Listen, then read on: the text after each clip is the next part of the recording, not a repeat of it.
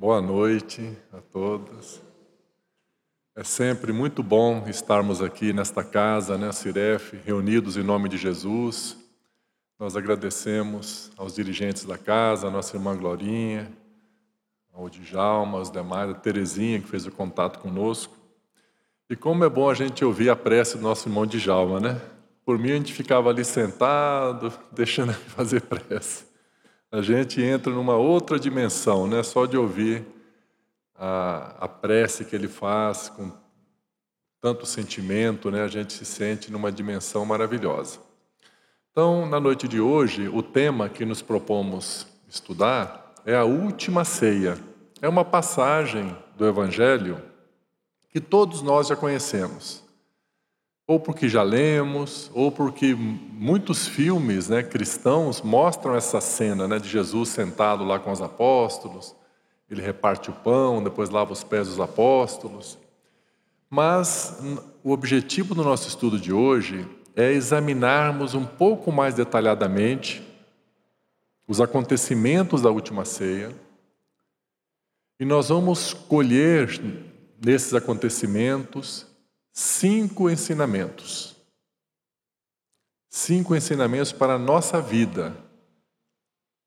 Estudando à luz do Espiritismo, nós vamos ver que passagens ali da última ceia, aparentemente com conteúdo somente histórico, ela traz orientações importantes para nossas vidas, para que nós possamos viver a vida de uma forma mais calma, mais pacífica, possamos ser pessoas mais felizes.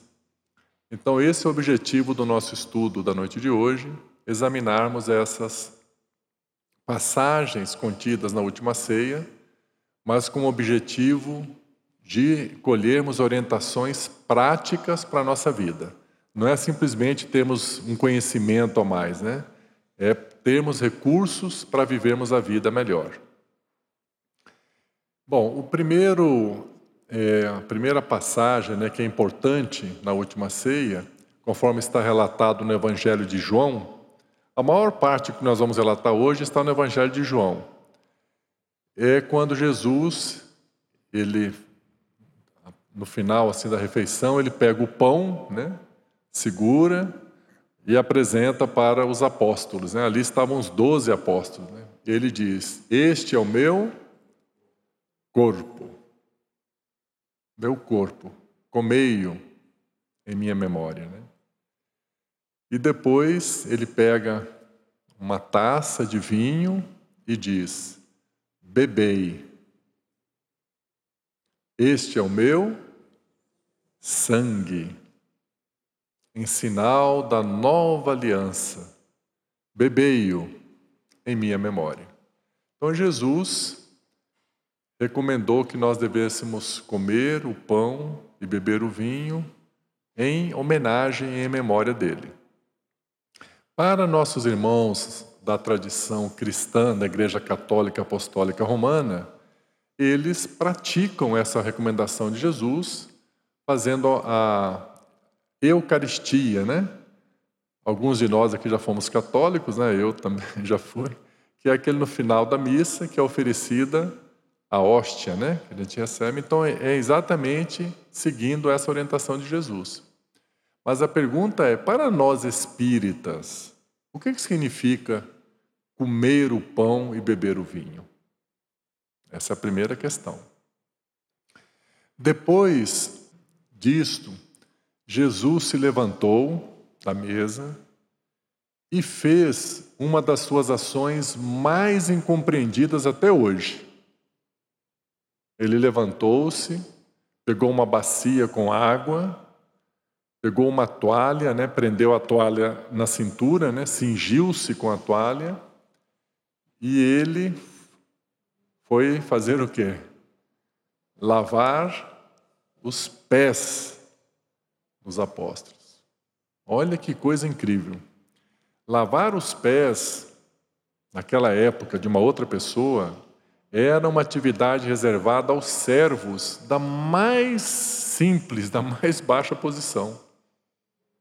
Naquela época ninguém não tinha calçados fechados, não dava aquelas sandálias tipo alpargatas, né? os pés era terra, né? era aquela coisa. lavar os pés de alguém era uma, uma atribuição dos servos de posição mais simples.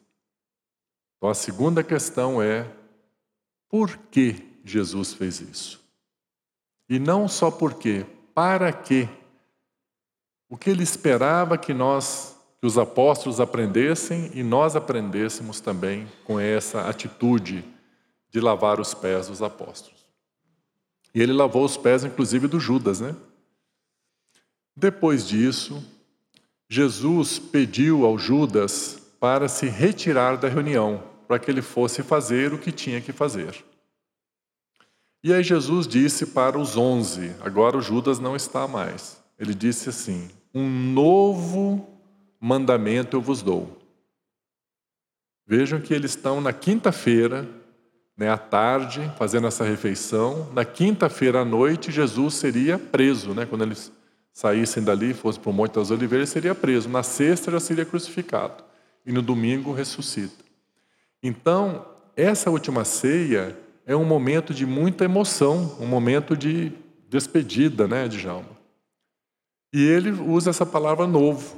Um novo mandamento eu vos dou. Ou seja, nos últimos minutos de Jesus conversando com os apóstolos, ele transmite um novo mandamento, dizendo assim: Um novo mandamento eu vos dou. Assim como eu vos amei, vós também deveis amar-vos uns aos outros.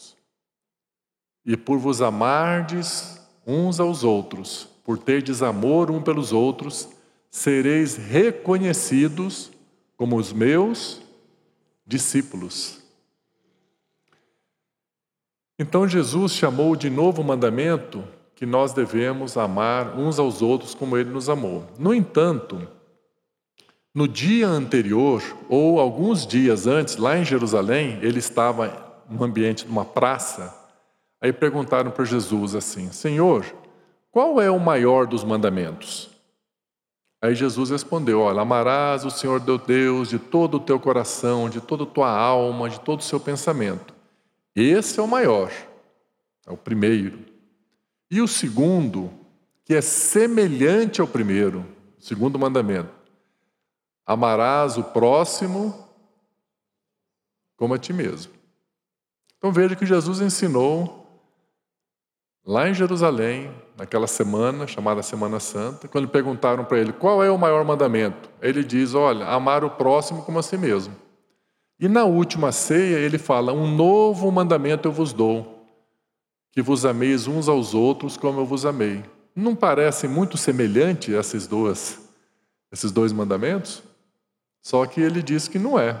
Ele falou: é esse que eu estou dizendo agora é novo. O que ele falou há um dia ou dois dias atrás é outro. Qual que é a diferença? Essa é a terceira questão que nós vamos examinar. E nós vamos ver que tem uma diferença grande, uma diferença importante. Depois, Jesus, mais adiante, na última ceia, ele diz: Há muitas moradas na casa do Pai.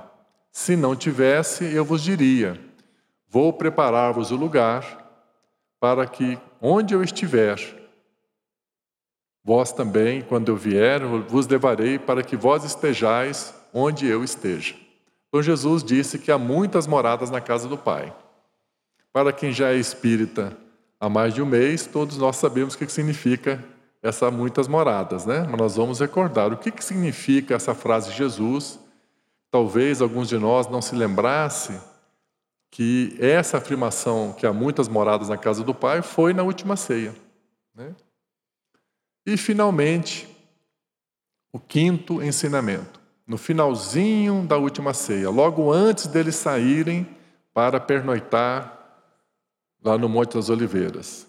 Ele diz assim: Tenho ainda muito, muitas coisas a vos revelar, mas vós não podeis suportar agora. No futuro, eu enviarei um outro consolador, o Espírito de Verdade, e ele vos recordará tudo que eu ensinei e vos revelará tudo que eu havia de ensinar. Então Jesus fez uma promessa no finalzinho da última ceia que no futuro ele enviaria um outro consolador, o Espírito de verdade. E esse outro consolador teria duas missões: recordar tudo que ele ensinou e revelar novos ensinamentos que naquela época Jesus não podia transmitir, porque nós não tínhamos condições de compreender, não podíamos suportar. Então, essas são as cinco questões que nós vamos examinar na noite de hoje, à luz da esclarecedora e consoladora doutrina espírita. Ok? Então, vamos começar com a primeira. Então, Jesus, né, na, no momento da refeição, ao final, ele pega o pão e diz: Comei, este é o meu corpo. E depois ele pega o vinho e diz: Bebei, este é o meu sangue. Para a Igreja Católica, eles respeitam e seguem essa orientação de Jesus com a Eucaristia. E para nós espíritas, o que, que significa isso? Nós encontramos a resposta em um livro chamado Boa Nova, um livro ditado pelo espírito Humberto de Campos e recebido pela mediunidade abençoada de Francisco Cândido Xavier. Nesse livro, A Boa Nova, tem um capítulo que tem o título A Última Ceia. Olha que maravilha, né? Se não fosse esse livro, a gente não saberia responder o que significa o pão e o vinho. Graças a essa mediunidade de luz do Chico Xavier, hoje nós temos condições de compreender. Então, ali, o espírito Humberto de Campos revela o que ele aprendeu na dimensão espiritual, com espíritos mais elevados. Que o corpo, o pão, representa o corpo de Jesus, que é o corpo da sua doutrina, dos seus ensinamentos. É o próprio Evangelho. Então, quando nós estamos estudando o Evangelho de Jesus, como estamos fazendo hoje, e ocorre em todas as reuniões, as palestras, nós estamos nos alimentando do corpo dos ensinamentos de Jesus. E o próprio Jesus, ele tinha revelado isso, né? Quando ele, após fazer a multiplicação dos pães, num vilarejo chamado Betsaida ou Betsaída, né? Aí ele voltou lá para Cafarnaum, onde ele estava, e as pessoas ficavam falando sobre essa multiplicação dos pães, admirados, né, que Jesus pegou ali cinco pães, multiplicou para cinco mil pessoas. Só falavam de pães, multiplicação de pães. Aí Jesus falou para eles, como que alertando: vocês não entenderam a coisa mais importante. Ele disse assim: Eu sou o pão da vida. Eu sou o pão vivo descido do céu, e aquele que comer deste pão jamais terá fome. Então o próprio Jesus revelou que era o pão, é ele. Só que não é ele a pessoa física dele. É o que os ensinamentos que ele trouxe representam esse pão. Então, sempre que a gente está assistindo uma palestra, participando, lendo uma obra, lendo o próprio Evangelho, lendo uma obra espírita, uma obra edificante, nós estamos comendo o pão. Estamos nos alimentando do corpo de Jesus, do corpo dos seus ensinamentos. E o vinho? O que, que representa? O vinho representa a prática desses ensinamentos. É um espírito de servir, de colocar na nossa vida esse corpo dos ensinamentos de Jesus.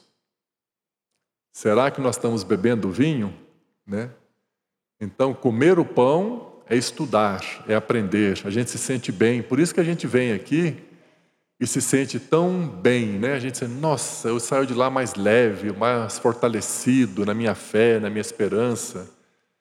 Até as dores do corpo diminuem quando a gente vem aqui, porque a gente está comendo esse pão, esse alimento que é Jesus. Mas é preciso que esse alimento passe a fazer parte da nossa vida, que a gente oriente os passos da nossa vida por esses ensinamentos, por esse pão, colocar em prática. Aí vem a pergunta: será que nós estamos nos esforçando para tomar o vinho também? Porque normalmente nós comemos o pão aqui no templo religioso, aqui no centro espírita, ou quem vai numa igreja. a gente come o pão do Evangelho no lar, né, que está estudando. Mas a, tomar o vinho é em todos os lugares. É em casa, é no ambiente social, na rua, num comércio, no trânsito, né? no nosso local de trabalho, no nosso lar, ali que a gente vai tomar o vinho, que é colocar em prática isso. Será que nós estamos dedicando a tomar esse vinho? Então, essa é uma pergunta que cada um deve responder a si mesmo. Né? O quanto dos ensinamentos profundos de Jesus, que todos nós já temos, a gente tem se dedicado a colocá-los em prática. Lembrando na obra magnífica O Evangelho segundo o Espiritismo, onde Allan Kardec colocou ali a orientação do espírito de verdade. Reconhece-se o verdadeiro espírita pela sua transformação moral. E depois, e pelos esforços. E pelos esforços que empreende em combater as suas más tendências. Esse esforço em combater as suas más tendências é beber o vinho, beber do sangue de Jesus. Nós temos um trabalho a fazer em nós mesmos. Então é importante, nós que somos religiosos, não nos iludirmos somente com a questão de comer o pão. Falar, estou comendo muito pão, estou lendo, estou participando das palestras, estou participando de grupos de estudo, estou fazendo culto no lar, mas será que eu estou bebendo vinho? É importante bebermos o vinho, colocarmos em prática, nos esforçarmos para sermos pessoas melhores a cada dia, sermos pessoas mais tolerantes, pessoas é, termos a capacidade de perdoar aqueles que nos ofendem, né? praticarmos a caridade, visitar uma pessoa doente, telefonarmos para alguém que está precisando, ajudar materialmente quando for possível, colocar em prática. Levar uma palavra de esperança, de bom ânimo para alguém que está desanimado, está desesperado. Todos nós temos plenas condições de fazer isso, colocar em prática os ensinamentos de Jesus. Então, essa é a primeira questão. Que significa o pão e o vinho? Depois disso, o Evangelho de João relata que Jesus surpreendeu a todos os apóstolos, levantando-se da mesa, pegando uma bacia com água, uma toalha, ele prendeu a toalha na cintura, ou seja, ele cingiu-se com a toalha e foi lavar os pés dos apóstolos. Uma função reservada aos servos da mais, da categoria mais inferior ele decidiu fazer isso. Por que, que ele fez isso? Ou para que, que ele fez isso? O Evangelho de João não explica por quê. A gente pode, onde está descrito lava-pés, não, não dá nenhuma pista por que Jesus fez isso. Mas nós encontramos a resposta no Evangelho de Lucas, no capítulo 22. Lá, Lucas descreve que na última ceia, Jesus disse aos apóstolos assim: Olha, chegou o dia onde tudo vai acontecer que eu havia previsto. Ou seja, ele estava dizendo para eles: hoje à noite eu já vou ser preso, crucificado, vou ressuscitar. Então Jesus revelou aos apóstolos que tudo o que ele havia predito iria acontecer naquele dia. Então, quando alguém vai se ausentar, que é o líder né, daquela comunidade, é natural que os outros que vão continuar ali, entre eles tem um diálogo. Bom, se o nosso dirigente não vai estar mais aqui, quem é que vai comandar o nosso grupo? Né? Então, os apóstolos, no Evangelho de Lucas, capítulo 22, relata que os apóstolos começaram a dialogar entre si quem que seria, não é o substituto de Jesus, porque não tem jeito de substituir Jesus, né? Quem que seria o coordenador daquele grupo, o dirigente do grupo. Então, se nós analisarmos na perspectiva é, funcional, é natural ter uma conversa dessa, né? Numa instituição espírita, né? O presidente, né? Vai viajar, mudar de cidade. Bom, então se ele vai, não vai estar mais aqui, quem que vai ser agora? Então o grupo se reúne, né? E vamos eleger quem será a nova presidente da casa, né? Quando ocorrem eventos, né, que um precisa deixar aquela posição, outros vão conversar e indicar quem será. Então, a princípio, não teria problema nenhum esse diálogo entre os apóstolos. Só que tem um detalhe: o Evangelho de Lucas ele descreve que esse diálogo, ao que tudo indica, não agradou Jesus. Porque eles não estavam dialogando quem iria simplesmente assumir mais responsabilidade. Eles estavam discutindo quem era o maior. Quem era o maior entre os doze? Quem é que era o mais capacitado? Quem era que estava mais próximo do Cristo? E aí eles estavam disputando entre eles quem era o maior. Aí Jesus, vejam que era nos últimos minutos de Jesus com os apóstolos, né? Então Jesus falou: olha, esses meninos não entenderam ainda o que eu ensinei para eles. Agora eu vou dar uma lição que nunca mais eles vão esquecer. Vocês querem saber quem é o maior? Aí ele pega uma bacia com água e vai lavar o pé dos apóstolos. E ele diz a eles: Como é que os governantes governam o povo? Eles se colocam numa posição superior, de comando, e muitas vezes os explora. Mas entre vós não será assim. Aquele que quiser ser o maior deve ser aquele que mais serve, que mais trabalha. Então Jesus está dando um exemplo de humildade. Deve ser o mais humilde.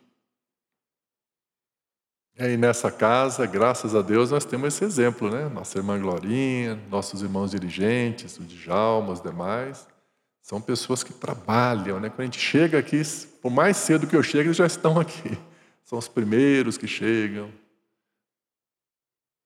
Provavelmente são os últimos que saem, os que mais servem. Quem quer ter uma posição na obra de Jesus, não é para ter prestígio, não é para ser reconhecido, não é para ser elogiado, é para trabalhar mais que os outros. É isso que Jesus quis dizer. Então, com, esse, com essa atitude de lavar os pés, Jesus ensinou primeiro a importância da humildade e mostrou para eles que não deve haver discussão quem é o maior, e sim quem se dispõe a servir mais.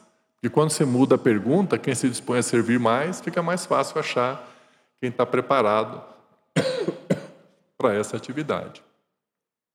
Então, no Evangelho de Lucas, capítulo 22, nós encontramos essa explicação de por que Jesus lavou os pés dos apóstolos, para ensinar para eles e para todos nós essa lição inesquecível. Né? Assim também nos nossos lares, né? quem tem posições de responsabilidade, nós devemos servir uns aos outros. Né? Então, essa é a segunda questão sobre o lava-pés. Vamos para a terceira questão que nós indicamos. Né? Então, a primeira foi o que significa o pão e o vinho, e a segunda, por que Jesus lavou os pés dos apóstolos. O terceiro, Jesus falou, aí depois que ele lavou os pés dos apóstolos, ele pediu ao Judas para se retirar da reunião, daquela daquela refeição, daquela ceia, né? Que ele fosse fazer o que tinha que fazer, que nós sabemos o que era, né? Estava orquestrando para entregar Jesus. E aí agora só estão Jesus e onze dos apóstolos. E Jesus diz a eles: Um novo mandamento eu vos dou. Assim como eu vos amei, vós também deveis amar-vos uns aos outros. E por terdes amor uns pelos outros, sereis reconhecidos como os meus discípulos.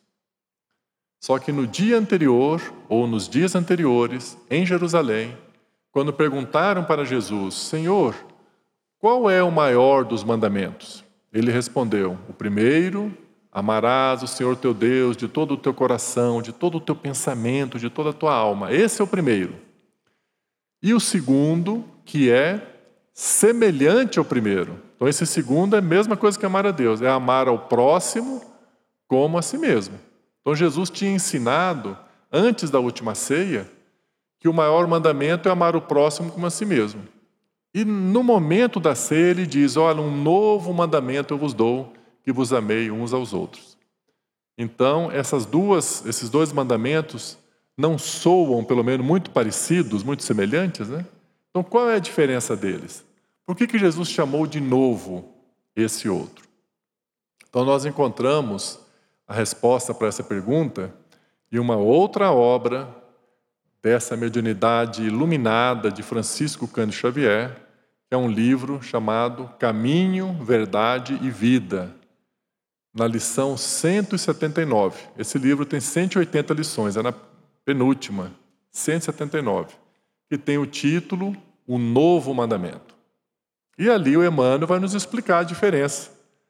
Que é a diferença de amar o próximo como a si mesmo, de amai-vos uns aos outros como eu vos amei. Então, quando o Emmanuel, o Espírito Emmanuel, que é o mentor espiritual do Chico Xavier, ele começa a dizer: essas duas, esses dois mandamentos parecem dizer a mesma coisa, mas não são iguais.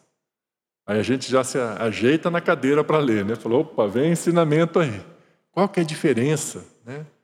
Tão parecido nas palavras. Aí ele diz o seguinte: o primeiro, amar o próximo como a si mesmo, quando Jesus transmitiu essa esse mandamento, ele estava onde? Na praça, na rua, falando com muitas pessoas.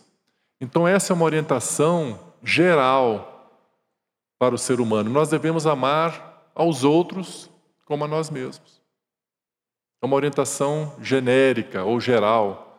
Amar nossos pais, familiares, os amigos do templo aqui da, da, do centro espírita, no comércio, no local de trabalho, nós devemos amar o próximo como a nós mesmos, fazer o bem pelos outros. Mas quando ele transmitiu o novo mandamento, ele estava falando com quem? Com os onze apóstolos. Era uma, uma orientação específica para aqueles que iriam trabalhar em seu nome, iriam dar continuidade à divulgação da boa nova do Evangelho. O Emmanuel diz que o novo mandamento é uma orientação de Jesus especialmente aqueles que se propõem a trabalhar em seu nome. Então, todos aqueles dentre nós que se propõem a fazer alguma tarefa no templo da fé, no nosso caso no centro espírita, seja qual for o trabalho, desde a limpeza, da recepção, da livraria, transmissão dos passes, aqui na palestra, dirigente da palestra, presidente do centro espírita, coordenadores de grupos de estudos. Jesus está dizendo que entre esses trabalhadores deve haver amor. Amai-vos uns aos outros, como eu vos amei. Jesus está se dirigindo àqueles que se propõem a trabalhar em seu nome. Porque, por exemplo, os doze, os onze apóstolos que estavam ali, quando Jesus, depois de ser crucificado e ter ressuscitado, eles poderiam cada um ir para um lado e cada um iria pregar a boa nova e fundar uma religião nova no estilo de cada um. Aí até o cristianismo de Pedro, o cristianismo de João, o cristianismo de Tiago. Mas isso não aconteceu. Teve um só cristianismo, porque eles trabalharam falando sempre centralizado em Jesus. Então, no nosso meio espírita, é importante nós também termos essa consciência da responsabilidade que nós temos de nos amarmos, os grupos. Né? Temos grupos de estudo em dias diferentes da semana, temos grupos da, da área social, da assistência social, né? de cestas básicas, de ajuda, do atendimento fraterno. Então, os grupos entre si têm que se apoiar. E muitas vezes isso não ocorre. Eu falo pelo o centro que eu participo. É um centro pequenininho e às vezes nós não conhecemos pessoas que participam de um outro grupo que é um outro dia da semana. Ah, mas eu vou na quinta, o fulano vai na terça, outro vai na segunda. Então a gente deve fazer um empenho em ir pelo menos uma vez no ano, num outro grupo, conhecer, ver como é que é o trabalho, oferecer ajuda, às vezes um grupo está com pouca gente tá trabalhando com dificuldade, um outro grupo está sobrando gente. Então, quando os grupos há amor entre os grupos, fala: olha, vocês estão precisando de ajuda, então um grupo ajuda o outro. Dentro do mesmo grupo é importante que haja o amor, né? que nós cuidemos uns dos outros. Às vezes uma pessoa está com dificuldade, é um trabalhador da casa, está com dificuldade. E nós, muitas vezes, nós, nós somos é, treinados, nosso olhar, para ficar, perceber as pessoas. A gente fica na, na frente do centro espírita, na porta, né? Para receber, às vezes no dia do atendimento das pessoas mais necessitadas, para atender aqueles que estão sofrendo. Então, nosso olhar, que está correto, está aberto para acolher os sofredores, os necessitados, necessitados, às vezes, de um pão, de uma cesta básica. Só que muitas vezes nós olhamos para frente para ver quem está chegando, mas não olhamos para o lado. Os nossos amigos estão trabalhando com a gente, às vezes tem alguém sofrendo muito, às vezes com um conflito em casa, às vezes por questões financeiras, às vezes está doente. Então, essa orientação de Jesus é um alerta para que nós prestemos mais atenção uns nos outros, que nós cuidemos mais uns dos outros. Quando alguém parou de frequentar um grupo, né, a gente deve ligar para essa pessoa, se possível, visitar essa pessoa. O que, que houve que você não está vindo mais? Está havendo alguma dificuldade? É isso que Jesus está propondo com esse novo mandamento. Então, é, os dirigentes da casa né, também, muitas vezes estão sobrecarregados. A gente se prontificar, chegar para a nossa irmã presidente, nossa irmã Glorinha, tem alguma coisa que eu possa ajudar? Como é que estão as atividades? A gente se dispor a ajudar. Isso é amai-vos uns aos outros. É um espírito de solidariedade no templo da nossa religião. Deve haver amor entre todos aqueles que colaboram dentro do centro. Não devemos trabalhar isolados. Porque às vezes a pessoa fala: não, mas o meu trabalho eu faço, eu vou lá no tal dia, faço tudo que eu tenho que fazer e está tudo certo. E a gente vai para casa. Mas a gente não está obedecendo essa recomendação de Jesus. Que a gente deve olhar os outros também e oferecer a nossa ajuda aos outros. Às vezes um grupo está sobrecarregado e a gente não está nem sabendo, estão precisando de ajuda. Assim também, entre os grupos numa casa espírita, entre os centros espíritas também deve haver solidariedade. Entre os centros espíritas. Né? Então, as casas espíritas, é, eu sei que o CIREF participa né, da, da Federação Espírita do Distrito Federal, se reúnem com os dirigentes dos outros centros espíritas. Como é que estão lá na sua casa? Como é que estão os trabalhos? Para ter esse intercâmbio, essa ajuda, né? Eu tive o prazer, a satisfação de trabalhar muitos anos junto com o Zaldo, né, na época lá na, na Federação Espírita do Distrito Federal. Né, aprendi muito com ele, os trabalhos que ele faz na escola, que traz trabalhos para a doutrina espírita. Então, esse intercâmbio entre os centros espíritas, nos ajudarmos uns aos outros. Tem centro espírita que recebe um caminhão de cesta básica, o outro não tem uma cesta para doar. Por que, que a gente não procura um para o? Olha, você está precisando aqui, olha, nós vamos transferir um pouco para vocês. Ajudar um pouquinho. Então, esse espírito de cooperação entre as casas é obediência a esse novo mandamento de Jesus, que deve haver um espírito de solidariedade entre aqueles que se propõem a servir o Cristo. E entre as federações espíritas deve haver a solidariedade. Aí nós chegamos lá na FEB, né, Federação Espírita Brasileira, que congregam todas as federações espíritas é, dos estados do Brasil. Então, às vezes a gente não se dá conta, a gente acha que isso é assim, uma simples burocracia, esse negócio de federação, de organização, mas não é.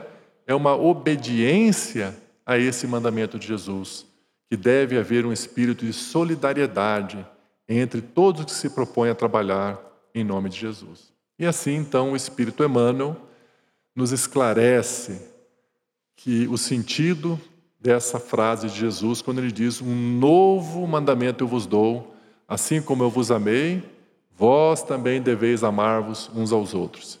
E por terdes amor uns pelos outros, sereis reconhecidos como meus discípulos.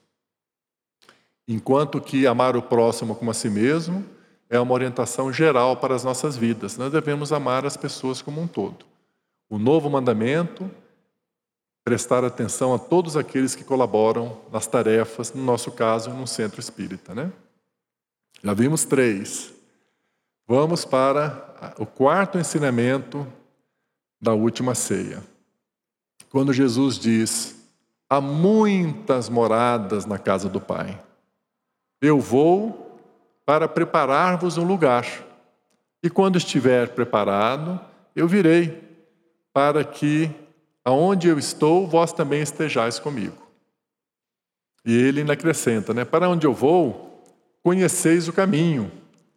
Eu Tomé levanta a mão e fala: Senhor, nós não sabemos para onde o Senhor vai.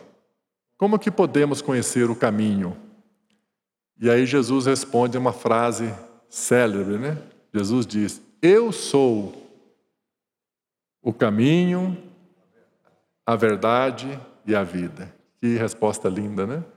Então tudo isso foi na última ceia. Então há muitas moradas na casa do Pai. O que Jesus quis dizer com essa frase? Na obra magnífica de Allan Kardec, o Evangelho segundo o Espiritismo, logo nos primeiros capítulos temos ali há muitas moradas na casa do Pai.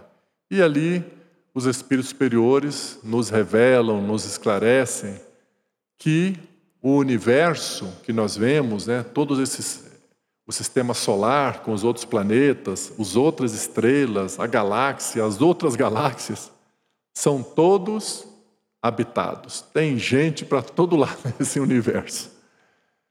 E que esses mundos, essas moradas, se dividem em categorias de acordo com o estágio evolutivo. Aqui na Terra já foi no passado a categoria de mundo primitivo, né? Como era aqueles nós éramos aqueles homens da caverna, homens que não tínhamos tanto discernimento. Depois existem os mundos de provas e expiações, que é onde nós estamos. Aí nós estamos caminhando para a terceira categoria de mundo, que é o mundo de Regeneração, olha aí, todo mundo está sabendo, maravilha. Depois do mundo de regeneração, os mundos felizes. E a quinta categoria, que é a mais elevada de todas, são os mundos celestes. Puxa, então existe céu? Existe. Vários céus, milhões e milhões, mundos celestes, onde habitam os espíritos puros, onde não há nem vestígio mais de orgulho, de egoísmo, de vaidade, de mentira, de ciúme, de inveja, doenças, tudo isso já vai ter acabado. Um dia, o nosso planeta Terra vai ser um mundo celeste. Quem é que vai construir esse mundo?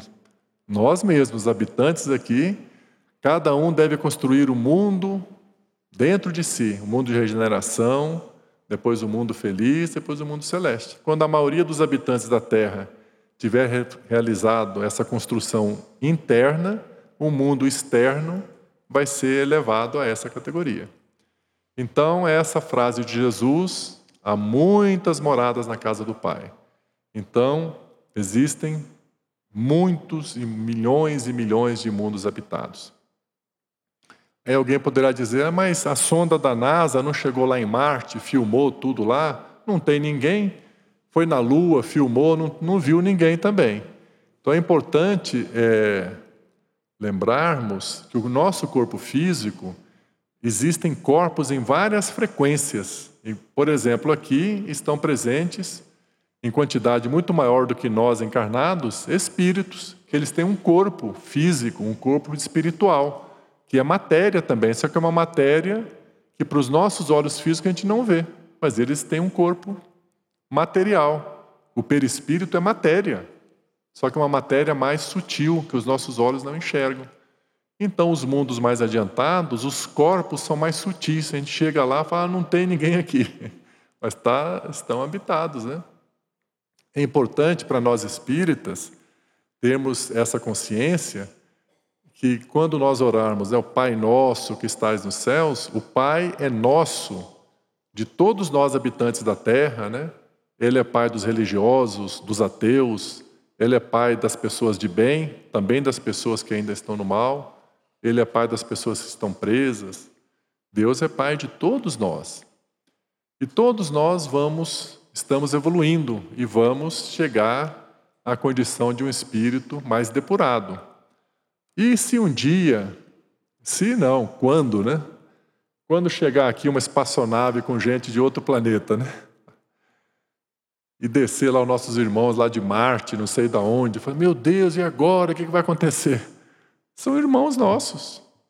Não é isso que a gente aprende no Espiritismo? São irmãos nossos, mais adiantados do que nós, vêm nos visitar. Então nós já estamos nos preparando com esse estudo, com esse conhecimento da última ceia, há muitas moradas na casa do Pai. O dia que vier, se houver uma revelação né, ostensiva para a humanidade, ó, oh, existem vida em Marte ou em outro planeta, isso para nós vai ser uma coisa mais natural. A gente já sabe que existe vida. E esses são irmãos nossos, irmãos mais adiantados que nós. Se eles vierem aqui, vai ser para nos ajudar a evoluir. Não há motivo para medo, para pânico. Né? É um, são irmãos. A gente vai receber bem-vindos, meus irmãos. E vamos interagir com eles, porque todos os mundos são habitados. E existe intercâmbio entre os mundos. Os mundos mais adiantados saem espíritos de lá e vêm encarnar nos mundos menos adiantados. E quando encarna aqui, nasce com o corpo da gente aqui. Então a gente nem sabe. Às vezes alguns de nós aqui já vieram aí de outros planetas, estão aqui no meio de nós, mas não tem diferença nenhuma. Assim como nós podemos encarnar em outros planetas, só que a gente vai nascer com o corpo daquele outro planeta. Isso é normal, isso faz parte desse intercâmbio do mundo espiritual. Existe também um intercâmbio entre os mundos. Uma pessoa sai de um planeta, encarna em outro planeta, de acordo com a determinação de Deus e de Jesus. Há muitas moradas na casa do Pai. E, finalmente, o quinto ensinamento. Quando Jesus, agora já no finalzinho, no final da tarde, no final da última ceia, ele transmite para os apóstolos: Tenho ainda muito a vos revelar, a vos ensinar, mas vós não podeis suportar agora. Mas no futuro enviarei um outro consolador, o Espírito de verdade, e ele vos recordará tudo que eu ensinei e vos revelará tudo que eu havia de revelar. Nós estamos transmitindo de uma forma assim resumida, né? Essas palavras de Jesus são mais detalhadas um pouco, né? Então, com isso, Jesus fez uma promessa que no futuro ele enviaria um outro consolador. E ele disse como ele seria reconhecido: o Espírito de verdade. E ele diz que esse consolador teria duas missões: recordar a essência dos ensinamentos que ele transmitiu, recordar a essência do, do Evangelho e revelar novos ensinamentos que naquela época ele não podia revelar porque a gente não tinha condições de entender. Então ele jogou as sementes desses novos ensinamentos. Então, para nós espíritas, né, que está lá no livro Evangelho segundo o Espiritismo, o Consolador prometido, não tenhamos dúvida nenhuma que esse Consolador que Jesus prometeu é a doutrina espírita, onde nós estamos. Olha que coisa grandiosa, né? Que honra é para todos nós estarmos hoje aqui no Ciref, numa casa espírita, porque nós estamos vivenciando uma o cumprimento de uma promessa de Jesus. Não é extraordinário isso? Há dois mil anos, Jesus prometeu que iria enviar esse outro consolador, que é o Espiritismo. Nós vemos que o Espiritismo veio de fato recordar a essência do ensinamento de Jesus, aquela simplicidade de viver o Evangelho, porque Jesus sabia que no decorrer dos séculos os seus ensinamentos seriam desviados, distanciados. Então, o próprio Espírito Emmanuel afirma né, que o Espiritismo é o cristianismo redivivo, ou cristianismo primitivo, na sua essência, do jeito que Jesus ensinou. Simplicidade, humildade. Essa é a primeira missão. E a segunda, revelar novos ensinamentos que naquela época Jesus não podia revelar, porque nós não tínhamos condições de entender. Um deles, a reencarnação. Jesus falou sobre a reencarnação. Ele ensinou claramente sobre a reencarnação, mas ele não desenvolveu muito esse tema, porque até hoje, quando a gente trata da reencarnação, não tem dificuldade. Né? Às vezes, na nossa casa mesmo, né? nós somos espíritas, reencarnação é um assunto superado, não há dúvida que isso é uma realidade.